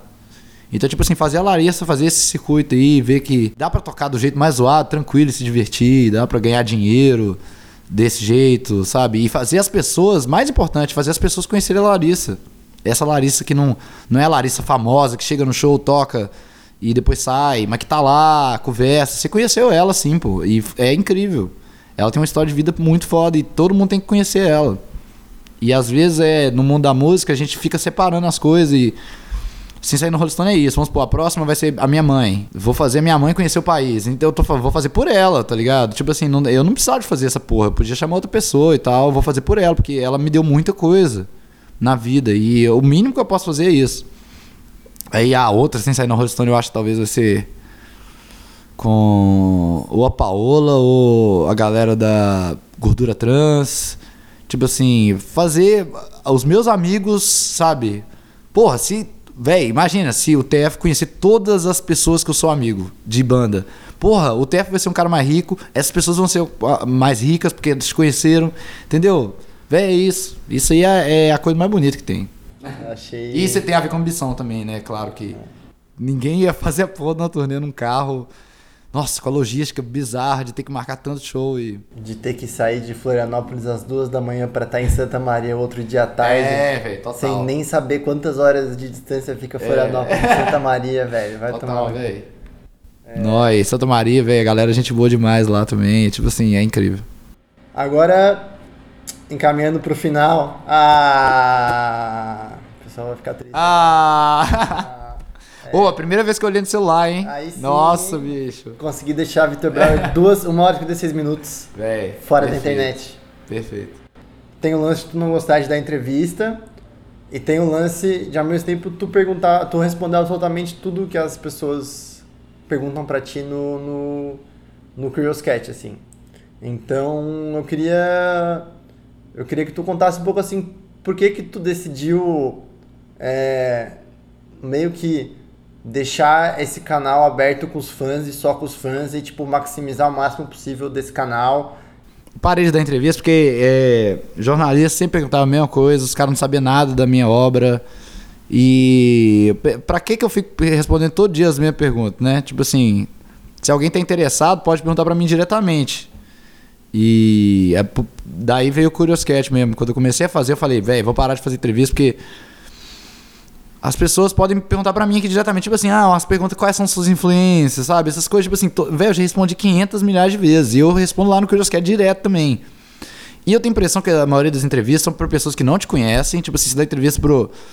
pro. É, pro, pro jornal da cidade. É pra gente que não te conhece, que vai te conhecer. E eu não tenho muito retorno dessas pessoas. Tá ligado? É. A minha música não é uma música fácil de ouvir. Ninguém. A maioria das pessoas que ouvem a primeira vez não fica ouvindo, sabe? Não tem muito retorno pra mim. E eu acho que as minhas respostas muitas vezes são muito longas. E aí os caras editam, sabe? E a, mídia da- do jornal tá morta. Então tem muito dessa coisa. E, tipo assim. E as pessoas são muito interesseiras, tá ligado? Eles querem. Eles acham que eles estão te fazendo um favor, tá ligado? Dando, pedindo entrevista sua. Tipo assim, ó, você vai ter um, um espaço num, numa mídia aqui, olha aqui, ó, no, no Estadão. Eu falo, velho, foda-se o Estadão. Ninguém lê o Estadão, tá ligado? Ninguém lê, velho. tá ligado? É isso.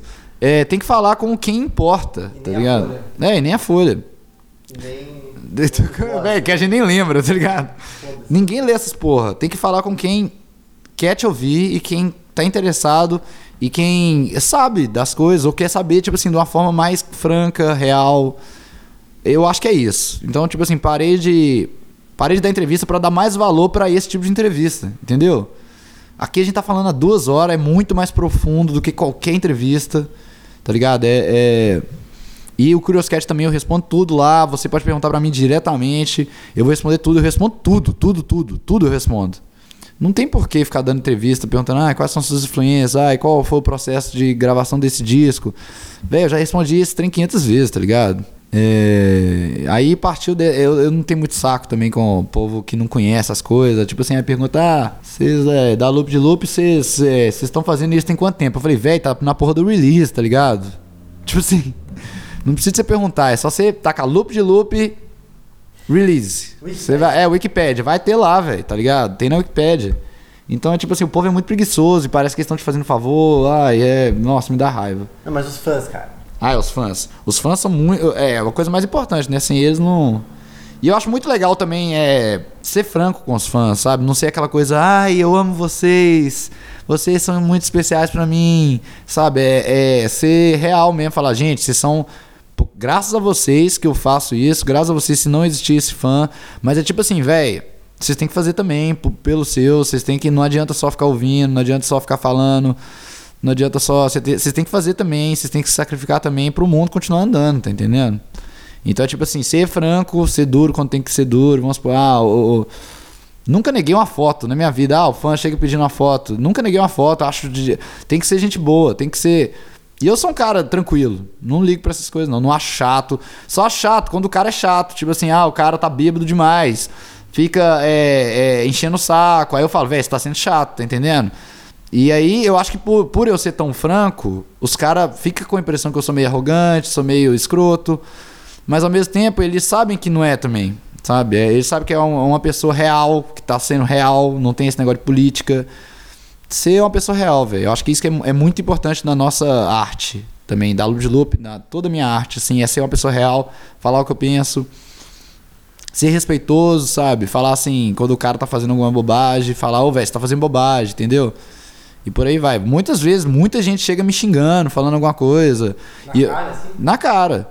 Tipo assim, falando assim, pô, sua banda é uma bosta. Aí eu falo assim, velho, beleza, e a sua banda? Quem é a sua banda? Tá ligado? Tipo assim.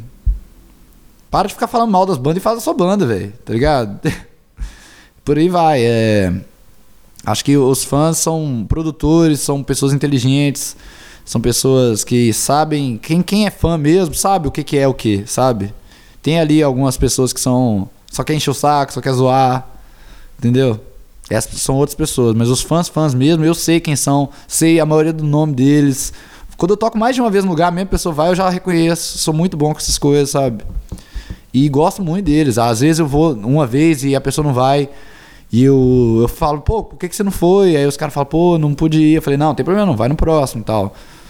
E ao mesmo tempo tem gente que parou de ir geral, entendeu? E só ouve online, entendeu? E eu ah, entendo que isso existe também. Só não é aquela relação tão próxima igual eu gostaria que fosse. Que eu gosto quando é próximo, quando. Tipo assim, é, eu volto e aí o cara teve um filho, aí eu falo, pô, caralho, você teve um filho, entendeu? Aí o filho tá maior, aí o filho começa a ir no show da banda. Eu quero que a gente fique velho junto, eu, os fãs, você, os artistas, sabe? Tipo assim, todo mundo envelhecendo junto pra gente chegar lá na frente e falar, caralho, a gente tem muita história junto, é muito bonito isso, entendeu? É isso. Isso e, e para mim essa é a relação com os fãs, é tipo assim falar porque fã vem e vai, né? Tipo assim, tem muito cara que para de ouvir porque não gosta de uma coisa que você falou, ou não gosta do último lançamento e para de ouvir. E tem cara que gosta de gosta de tudo que você faz, que é doente por você, entendeu? E ao mesmo tempo tem essas pessoas que são fãs normais, que gostam de muita coisa que você faz, não gosta de alguma, que vai nos shows, gosta de você, te conhece, entendeu? E por aí vai. Vários tipos, e eu gosto de todos eles. Quer mandar um abraço aí pra alguém? Eu acho tipo assim, São Paulo, esse lugar que a gente tá agora é sempre foi um grande a gente viu muitos fãs que eram só fãs criando bandas, tipo Aquazar, sabe? Tipo Eliminadorzinho, são bandas muito boas. Tipo assim, outras bandas que tocaram com a gente uma vez e viraram fãs, sabe? Que é, viraram grandes amigos. Eu adoro todo mundo aqui.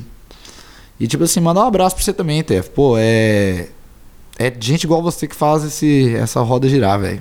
Tá ligado? Pô, obrigado. é sério, tipo assim, é... o Brasil precisa de um, de um podcast com entrevistas longas, com artistas, falando sobre muita coisa. Pra eu ouvir, velho. Pra não dormir na estrada. É, favor, não dormir na estrada, tá Se ligado? na estrada, velho. A cena independente É. depende de você. É, total, velho. E ficar no, no, no trânsito, ouvindo, pô, é muito bom, velho. As pessoas têm. Na bike, né? É, total, pegando ônibus, sabe? Tipo assim, pegando metrô.